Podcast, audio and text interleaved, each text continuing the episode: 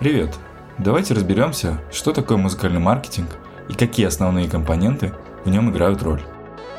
Музыкальный маркетинг – это использование стратегий и инструментов маркетинга в контексте музыкальной индустрии.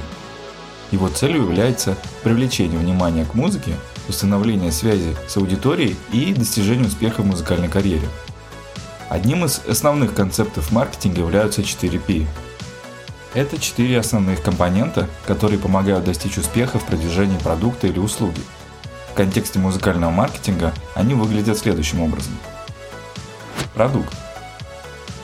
В музыкальном маркетинге продуктом является ваша музыка. Это то, что вы создаете и предлагаете слушателям.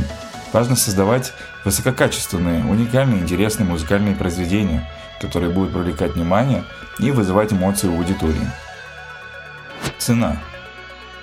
Цена в музыкальном маркетинге относится к тому, как вы цените свою музыку и какую стоимость вы устанавливаете для нее.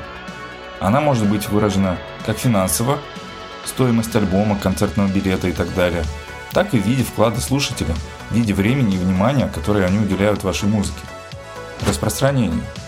Распространение относится к способам, которыми вы делаете свою музыку доступной для аудитории. Это может быть продажа альбомов в магазинах, стриминговые платформы, концертные выступления и другие каналы, через которые слушатели могут получить доступ к вашей музыке. Продвижение.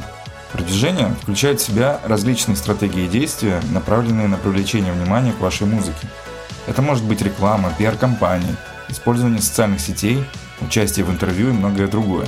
Главная цель – донести вашу музыку до широкой аудитории и привлечь слушателей.